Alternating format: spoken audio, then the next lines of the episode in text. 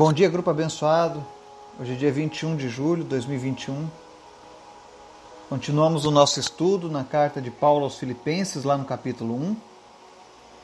Nós veremos hoje a segunda parte dessa carta, que vai do verso 20 ao verso 30. E o tema de hoje é Alegria diante da morte. Isso mesmo. Nós vamos falar hoje sobre a alegria do cristão diante da morte. E antes que você fique chocado, pode descansar o teu coração, porque a palavra de Deus vai, vai nos trazer luz a esse assunto. Amém? Mas antes da gente falar sobre essa alegria diante da morte, eu quero te convidar para a gente orar. Porque Deus é Deus dos vivos. Ele está vivo e Ele está operando seus milagres. E nós cremos que hoje o Senhor fará grandes milagres. Amém? Então ore com essa confiança.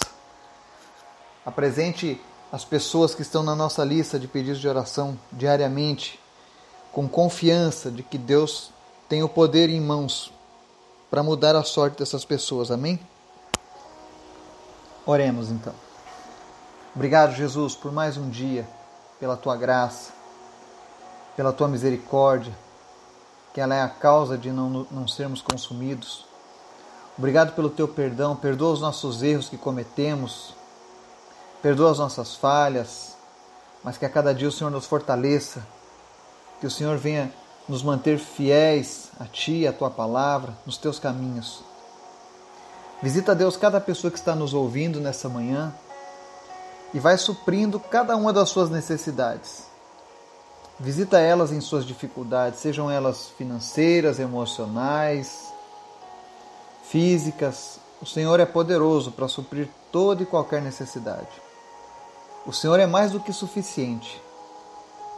Seja para perdoar os pecados ou para fazer alguém restaurar a vista ou a audição, tu és o Deus que pode todas as coisas.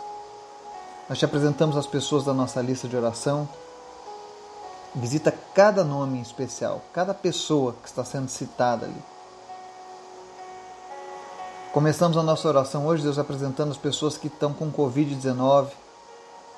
Visita, Deus, aqueles que estão entubados, aqueles que estão nas UTIs, aqueles que estão sofrendo ainda sequelas pós-Covid.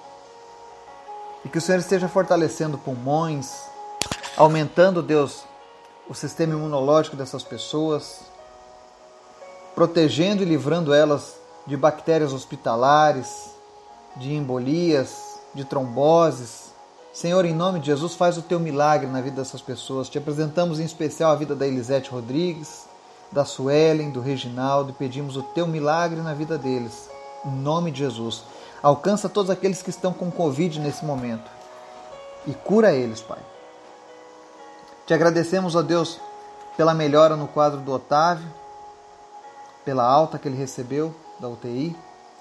Pedimos em nome de Jesus que o Senhor restaure por completo a saúde do Otávio. Que ele possa sentir a tua presença, Deus, nessa manhã, onde quer que ele esteja. Que ele possa se sentir envolvido pelo teu Espírito Santo. Te apresentamos também o Victor. Oramos, meu Deus, para que o Senhor apresse a recuperação dele e que ele saia o quanto antes desse hospital completamente restaurado, Pai. Visita também o João Luiz. Retira ele, Deus, da UTI. Que essa parada cardíaca não tenha dado nenhuma sequela.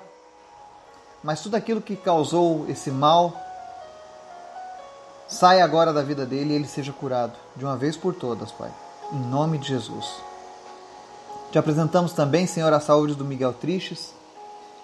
Nossa oração não mudou, Senhor. Nós queremos ver essa criança correndo, pulando, brincando, fazendo coisas de criança e não prostrado. Então, em nome de Jesus, visita ele e cura ele por completo, Pai. Em nome de Jesus.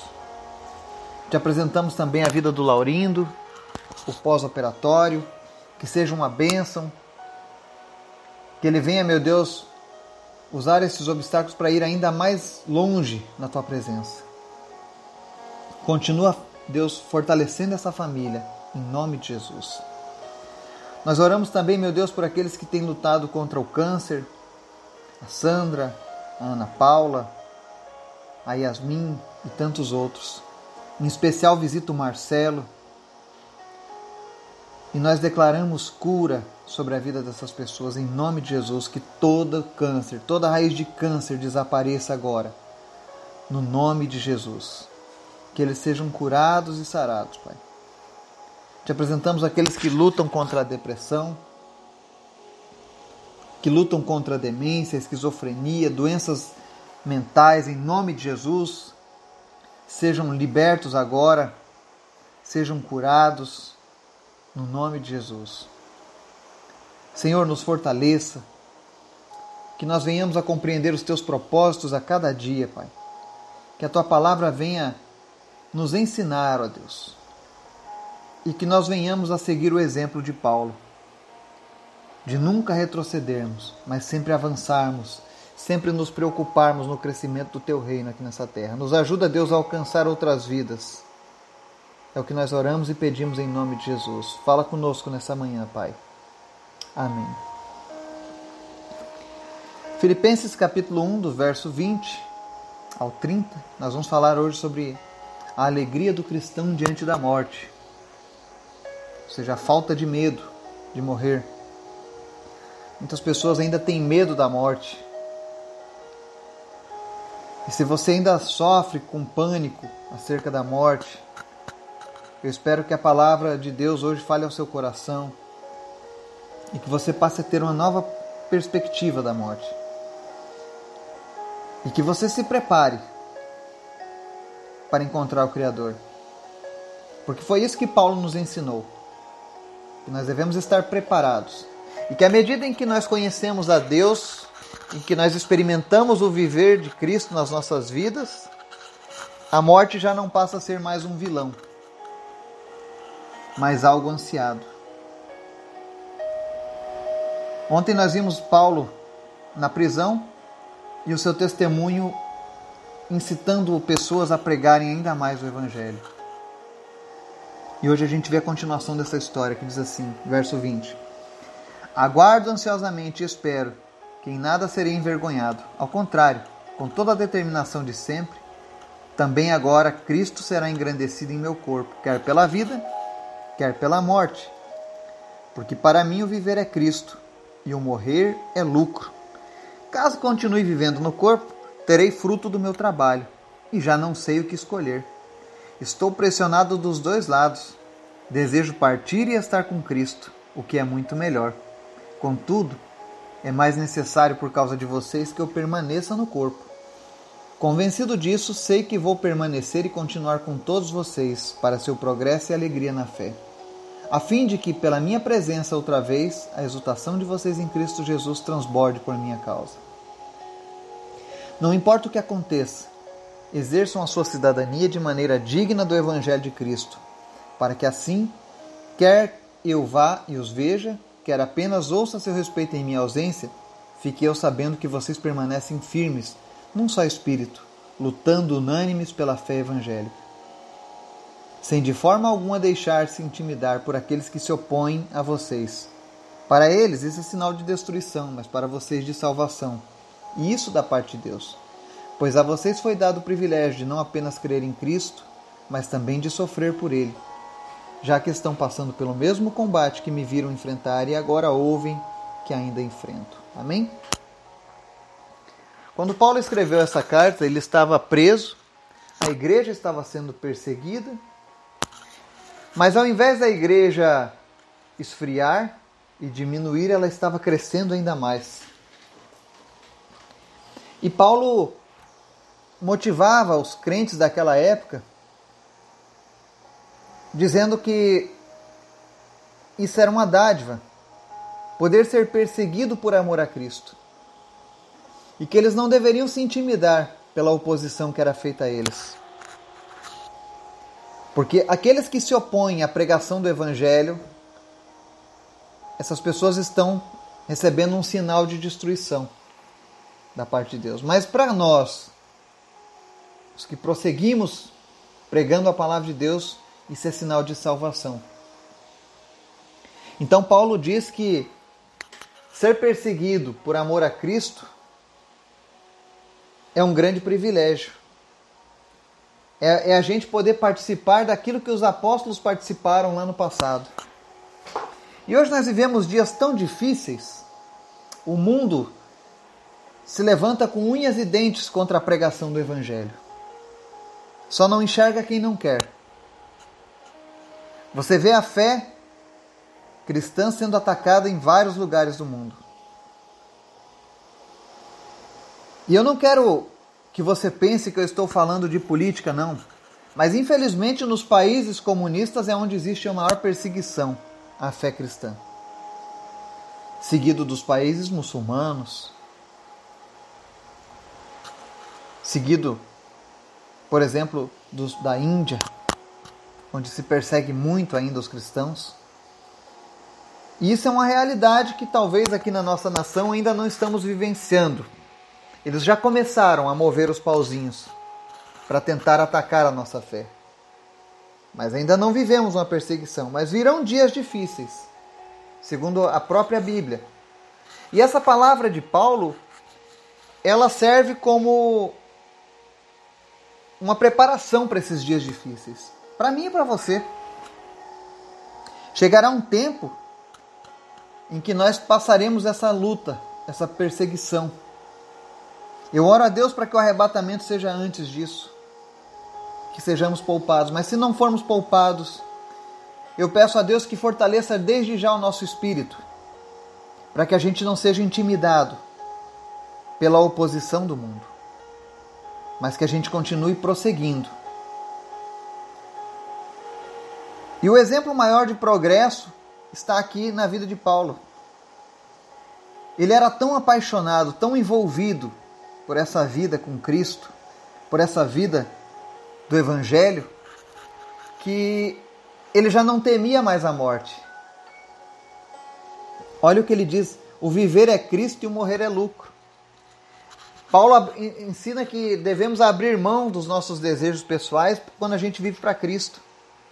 E se você de fato se desprende de tudo aquilo que te amarra no pecado, nesse mundo, um dos indicadores que nós teremos é que não temeremos mais a morte. Olha o que ele diz, olha. Caso eu continue vivendo no corpo, terei fruto do meu trabalho, ou seja, ele ansiava continuar vivo para ver pessoas se achegando a Cristo, pessoas sendo salvas.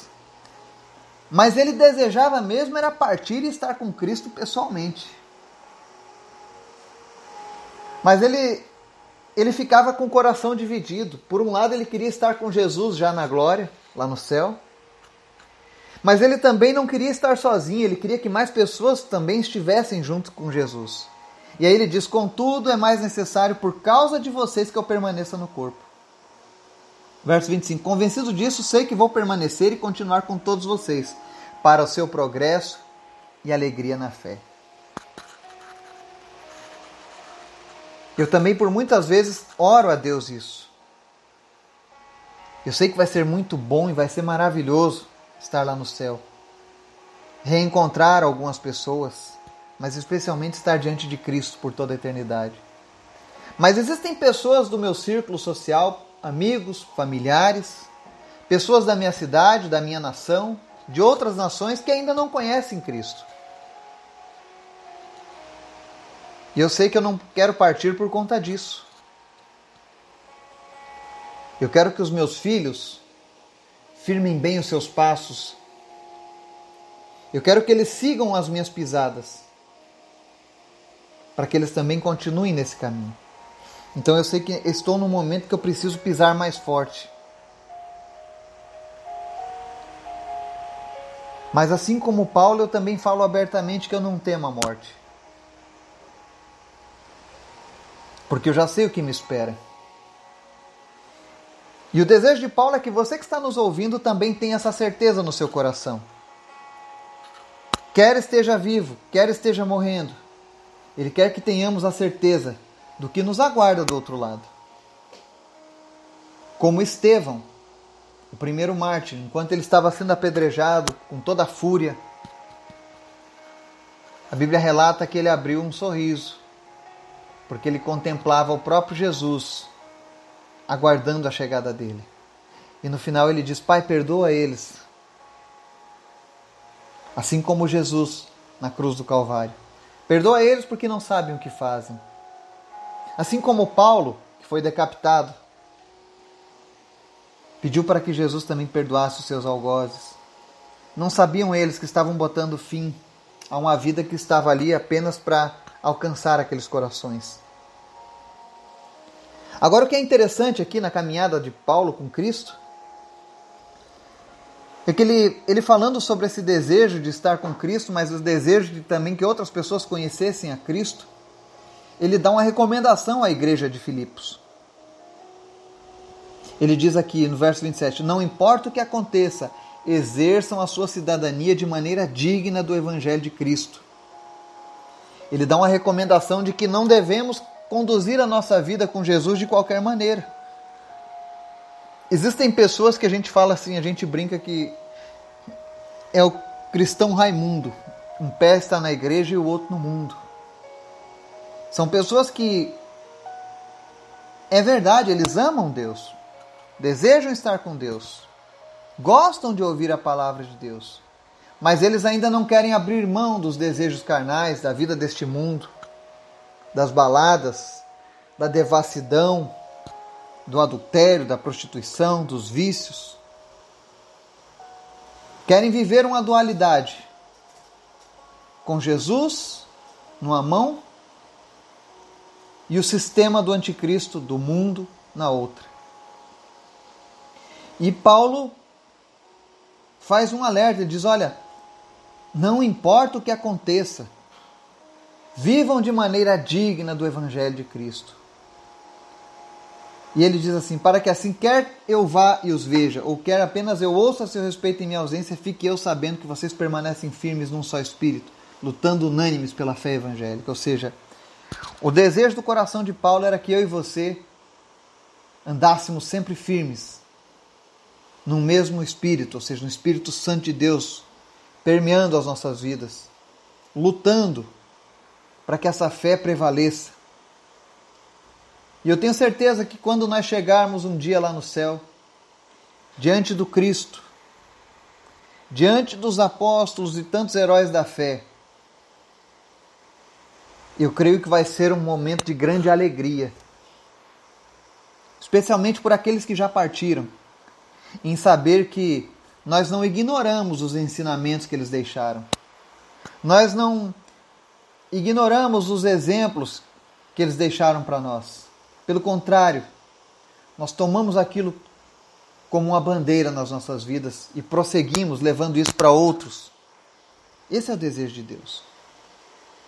E quando nós estivermos cheios do Espírito Santo, como Paulo estava dessa maneira, com essa convicção de ficar em dúvida se, se devo continuar aqui nessa terra ou se devo partir logo, eu posso dizer para você que esse é o nosso ápice da vida com Deus. Então, que esse seja o nosso objetivo. Buscar a Deus de maneira tal que a morte já não seja mais um temor, mas que ela seja um lucro para a vida daqueles que andaram com Cristo. Que o Espírito Santo de Deus possa falar ao teu coração, possa te alegrar, possa te inspirar e te motivar em nome de Jesus. Amém.